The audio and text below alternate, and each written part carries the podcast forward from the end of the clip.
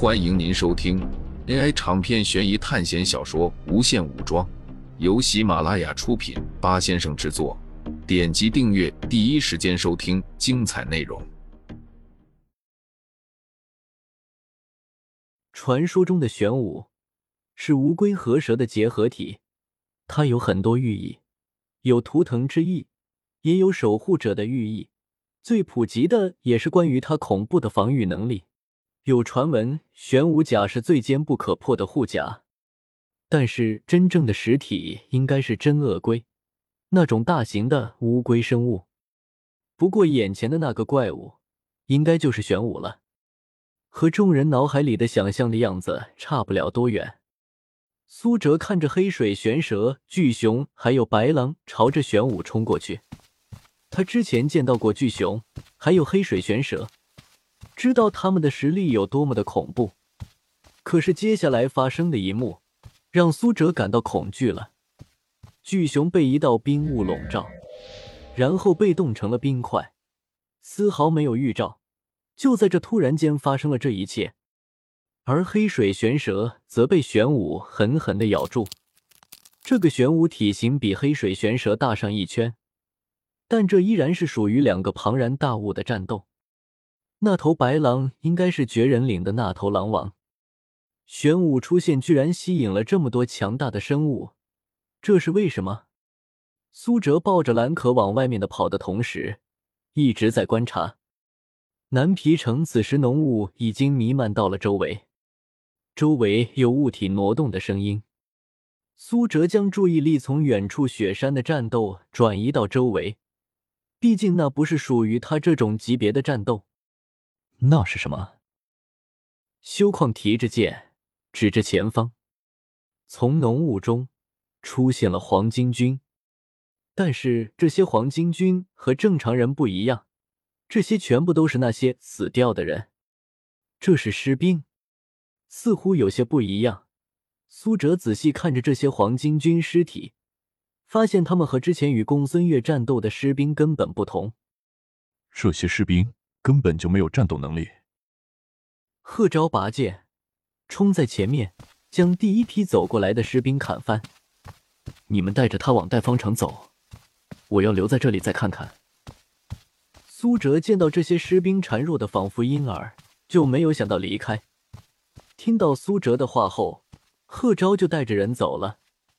这些副将最大的好处就是听命令。从手环发出的命令就像是对待机器人下达的指令一样。苏哲看着他们远去，自己则是往大雪山赶。现在这个距离对于苏哲造成不了什么伤害，但是他们战斗的情景依然能清晰的看到。雪山崩塌，黑水玄蛇浑身都是血，他们战斗都是采用肉搏，巨大的力量将一片雪山的山头都差点磨平。就在这时，一个青色的人影从崩塌的雪山中冲了出来。那道人影自然是关羽了。苏哲本来也没有想过关羽会死在那里。之前苏哲能够轰穿山体，那是借助了张良的力量。雪狼之前一直在旁边观战，他不像黑水玄蛇那样强大，没有办法和玄武纠缠。吸音锁和灵魂锁。果然是人类才有的能力。苏哲看着已经战斗了很久的黑色玄武和黑水玄蛇，想到：没错，这头玄武并不是岩石那种古朴的颜色，而是全身墨黑，而且充斥着暴力的气息。回想到张良古怪的行为，苏哲有理由相信他对玄武做了什么。想到张良那种冷静。而且看到关羽和苏哲等人之后，也并没有激动的攻击，那么他肯定有绝对的信心，让苏哲等人死在这里。死掉的黄巾军尸体、鲜血，突然出现的迷雾无法驱散，黑色的玄武、暴力的黑水玄蛇，还有其他妖兽，感受到灵魂的空洞，那是强行使用星剑破开山体的后遗症。没有办法了吗？苏哲此时除了看着他们战斗，根本没有办法参与其中。不对，这次考试怎么会发展到现在这个样子？苏哲遇到了这么多同学了，他们的实力其实都没有苏哲厉害。那么，就算是要进行困难的考试，也不会困难成这个样子。那么，应该是我们过度发掘了，又或者是这本来就不该是我们的任务范围。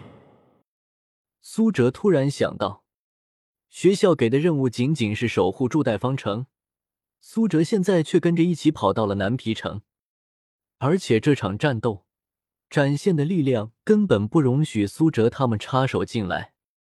黄巾军动辄五万多人的军队，而且加上灵魂二阶的张良，还有基因锁二阶的关羽和张飞，更不要说还有公孙瓒。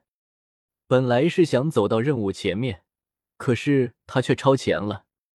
苏哲踏入了别人的任务中了。这本来应该是属于公孙瓒、刘备、张角三个阵营学校同学的任务场景，是第一主线任务的战场。所以才会显得这么无力。他们选择主线任务一的人，任务也不会是斩杀玄武和黑水玄蛇这些怪物。那么现在要怎么选？离开吗？这次行动的收获已经达到了，获得了四千学分不说，兵种的功勋也拿到了很多。相信再过不久，苏哲手上的牧人兵就可以升级。要知道，牧童铃在学校里的评价可是 A 级的东西。但是，眼前的玄武、黑水玄蛇，这些都是难得见到的生物。想到斩杀巨型水妖都能获得三千点学分，那如果再斩杀这里其中一个生物，获得学分该有多少？本来已经少了 S 级班一次补习任务，这下拉开的差距应该就会弥补回来了。盘算着手中的底牌，饕餮之骨那是给士兵用的，而水龙珠就是唯一能够使用的东西。最终，苏哲决定留在这里，用水龙珠召唤水龙，给予最后一击。只要斩杀其中一只就好。苏哲卧倒在距离战斗中心很远的背坡处，关羽被雪狼盯上了，他此时很狼狈，因为一连番的战斗。他现在也很疲惫。最开始是在南皮城和黄巾军战斗，之后又是冲杀迷雾，然后又和张良战斗，最后还要拼命跑出被雪掩盖的山体。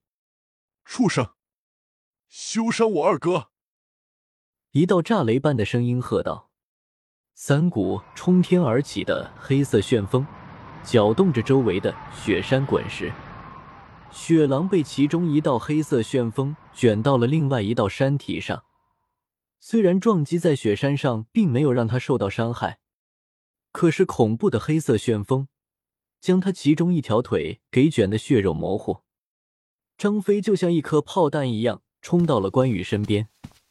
当张飞出来的时候，苏哲已经感受到了那种恐怖的力量，他比关羽更强。如果说关羽是基因锁二阶高级，那么张飞就是二阶基因锁的顶峰了。玄武和黑水玄蛇依然在缠斗，他们好像有什么深仇大恨一样。那道从天边降落的冰蓝色能量被黑水玄蛇吸收了不少，他扁平的头开始变得崎岖，就像有什么东西要从他头上冒出来一样。黑蛇要化龙了吗？那道能量到底是什么东西？但是。尽管苏哲对那道能量十分感兴趣，可是却不敢靠近。本来就为了那种能量战斗的两个恐怖生物，要是看到一只蝼蚁也敢觊觎，吹口气就会把苏哲灭了。现在苏哲的注意力放在雪狼身上，他的实力应该和巨雪熊差不多，不然就不会在巨雪熊被冰封之后就停了下来。而恰好张飞把他打伤了。如果他继续和张飞战斗，那么苏哲就有机会把他击杀。此时，苏哲就像是一个狙击手，正在等着目标露出疲软的一面，到时候就是他出手的时候。雪狼似乎并不打算放弃，可是也不敢靠近，而且现在又有一个恐怖的人形生物对他充满了敌意，一时间他也有点骑虎难下。嘿，你爷爷今天要扒了你的皮，给我的士兵做一套衣服。张飞喝道：“这么大的一头狼，做的皮袄子应该可以支撑一队士兵过冬了。”雪狼似乎能听懂人话，它虽然不是最强的，可是这不代表他弱。嗷呜一声，他朝着张飞扑了过去。听众朋友们，本集为您播放完毕，欢迎订阅专辑，下集精彩继续。